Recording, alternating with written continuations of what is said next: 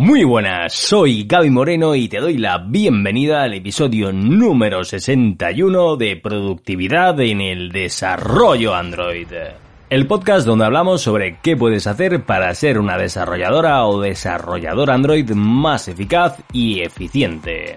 Te contamos técnicas, hábitos, herramientas, conceptos, tips y todo aquello que te va a hacer crecer sí o sí, porque hay algo que todos tenemos en común y es que el día dura 24 horas. Como inviertas o gastes este tiempo, es cosa tuya.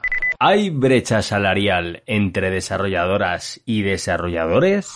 Y antes de comenzar con el tema de hoy, hay veces que tenemos alguna carencia a nivel técnico que quizá nos da vergüenza admitir y es por ello por lo que tardamos más tiempo del que toca en cubrirla. Y es normal, somos humanos y a veces el síndrome del impostor nos juega malas pasadas. Porque te digo una cosa, si llevas trabajando como desarrolladora o desarrollador Android menos de 5 años y no eres un crack en testing, clean architecture, aplica los principios Solid por doquier, mm, no es que no seas un crack, es que vamos, es que es normal. Cuando llevaba ese tiempo apenas sabía hacer un test unitario. Ya me hubiera gustado a mí que en ese momento hubiera habido una formación como el Plan Impulso Android, porque además es súper práctica, completamente personalizada y se trabaja sobre un repo privado. Vamos, que a lo mejor entras que no sabes hacer un testing y en un mes sales que no eres capaz de dejar un método público de un view model sin testear. O si, por ejemplo, quieres aprender Hill, JPEG Compose, montar un sistema de integración continua y entrega continua, y no sabes de dónde sacar el tiempo para ponerte, o simplemente es que no te pones porque lo vas dejando pasar, con el plan Impulso Android tienes el camino a seguir, un plan, ya que te obligas de manera asíncrona a ir avanzando hasta dominar lo que te hayas marcado como reto. Invierte en ti mismo, es la mejor inversión que puedas hacer. Entra a mi web gabymoreno.soy y solicita info del plan Impulso Android. Vamos a por el tema de hoy. De lo que voy a hablar hoy es de un tema que puede resultar controvertido, y es el de la brecha salarial y de si se produce también en nuestra profesión como desarrolladores. Antes de empezar, vamos a dejar bien clarito qué es la brecha salarial y es la diferencia entre el salario medio percibido entre hombres y mujeres al desempeñar su actividad laboral. En nuestro caso sería la diferencia entre lo que gana un desarrollador y una desarrolladora de software en promedio. ¿Tú qué crees? ¿Que sí que hay brecha salarial en nuestro sector o que no? Venga, te dejo un momentín para que lo pienses. ¿Ya lo tienes? Vamos allá. Porque lo que está claro es que en muchísimas otras profesiones esto es un claro y rotundo sí, sí que hay brecha. Pero, ¿qué sucede en nuestra profesión? Pues como imagino que estarás pensando, sigue siendo un rotundo sí. Sí que hay brecha salarial también en nuestra profesión. Si bien es cierto que cada vez esto poco a poco se está reduciendo, aún sucede y además bastante claramente. Empresas como Glassdoor han hecho estudios que demuestran que esto sigue sucediendo. Hace mm, un par de años la brecha salarial la situaban en torno al 20%. Es decir, que si un hombre, un desarrollador, ganaba un dólar, una mujer, una desarrolladora, ganaba 80 céntimos. Recientemente han hecho un estudio teniendo en cuenta muchos más factores como la edad, nivel de estudio, experiencia, etc., en el que la brecha se ve reducida hasta un 5%. Por cierto, todos estos datos se basan en información de Estados Unidos, que no tengo del todo claro cómo deberíamos extrapolarlos al resto del globo.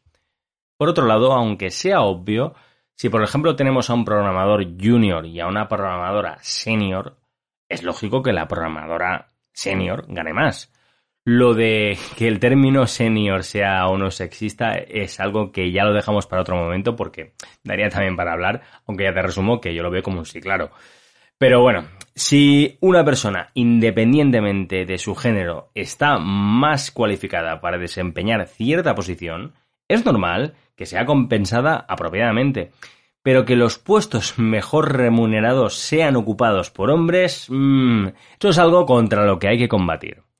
Y arrojamos un poco de datos sobre esto. Y es que la empresa Global Shapers determinó que en México la brecha salarial rondaba el 30% en 2019, que es la misma fecha de los datos que te daba antes de Glassdoor.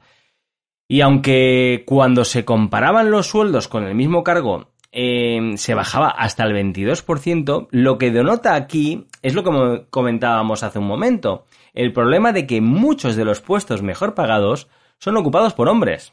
Hay casos como el de Google, que reconoció hace un tiempo que incluso había hecho una compensación a los hombres por haber recibido menos salario que el de sus compañeras del mismo nivel, pero evidentemente no todas las empresas son Google. ¿Quieres crecer como desarrolladora o desarrollador Android? Suscríbete en iBox a Productividad en el Desarrollo Android. No me quiero enrollar demasiado con este tema, ya que creo que el punto queda suficientemente expuesto y lo que hay que hacer es tomar acción.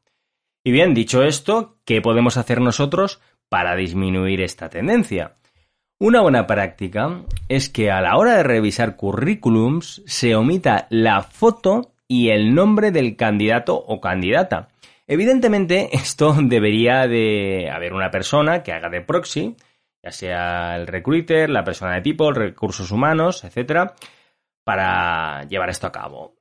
Es decir, que lo normal es que esa información sea cribada antes de pasarla a los que deberían eh, realmente revisar ese currículum. Quiero destacar que mm, esto no es gratuito, ya que aunque el nombre sí que no veo problema en ocultarlo, la foto da muchísima información sobre la persona, pero mucha, mucha, mucha.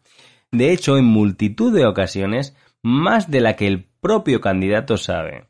Un currículum con la foto desenfocada, una cara excesivamente seria, que se vea parte del cuerpo de otra persona así recortado, eso ya es, eso ya es exagerado, ¿no? Son claros indicativos de que la persona detrás no es demasiado, digamos, mirada. Y podrían ser incluso rechazados directamente sin más. Esto aplica también a la foto que tenemos en nuestro perfil de LinkedIn, por supuesto. Por cierto, si quieres, deja un comentario en este episodio si te interesa que hable sobre cómo crear un buen currículum vitae. Y otra acción que podemos hacer, y además muy relacionada con la que acabo de comentar, de lo de la foto en el currículum y el nombre, es que a la hora de revisar las pruebas técnicas se omita el nombre de la persona a la que se está revisando y cualquier otro indicativo que nos pueda sesgar el juicio de lo que estamos evaluando, claro está. Esto ayuda un montón a centrarnos en cómo ha resuelto el ejercicio y nada más. Con estas dos acciones súper sencillas podemos ayudar a limitar el sesgo de si una persona, independientemente de si es hombre o mujer, por ejemplo, debería aplicar a una posición de junior, de mid o de senior. Conclusión. Sí que existe la brecha salarial también en el desarrollo de software y hay que hacer lo posible para acabar con ella. Yo no le veo ningún sentido a que por el hecho de ser hombre se tenga que tener ningún tipo de ventaja económica sobre las mujeres. Muchísimas gracias, un placer enorme haberte acompañado durante este ratito. Escribe un comentario sobre lo que tú opinas sobre la brecha salarial en el desarrollo de software en iVoox o en mi web gabymoreno.soy. Si quieres ayudar a que el podcast llegue a más compañeras y compañeros, dale al botón de suscribirse en iVoox o follow en Spotify si es que no lo has hecho. Y por supuesto, comparte el episodio en tus redes sociales y habla de este podcast sobre desarrollo de software, sobre desarrollo Android, sobre productividad a todos tus amigos y amigas.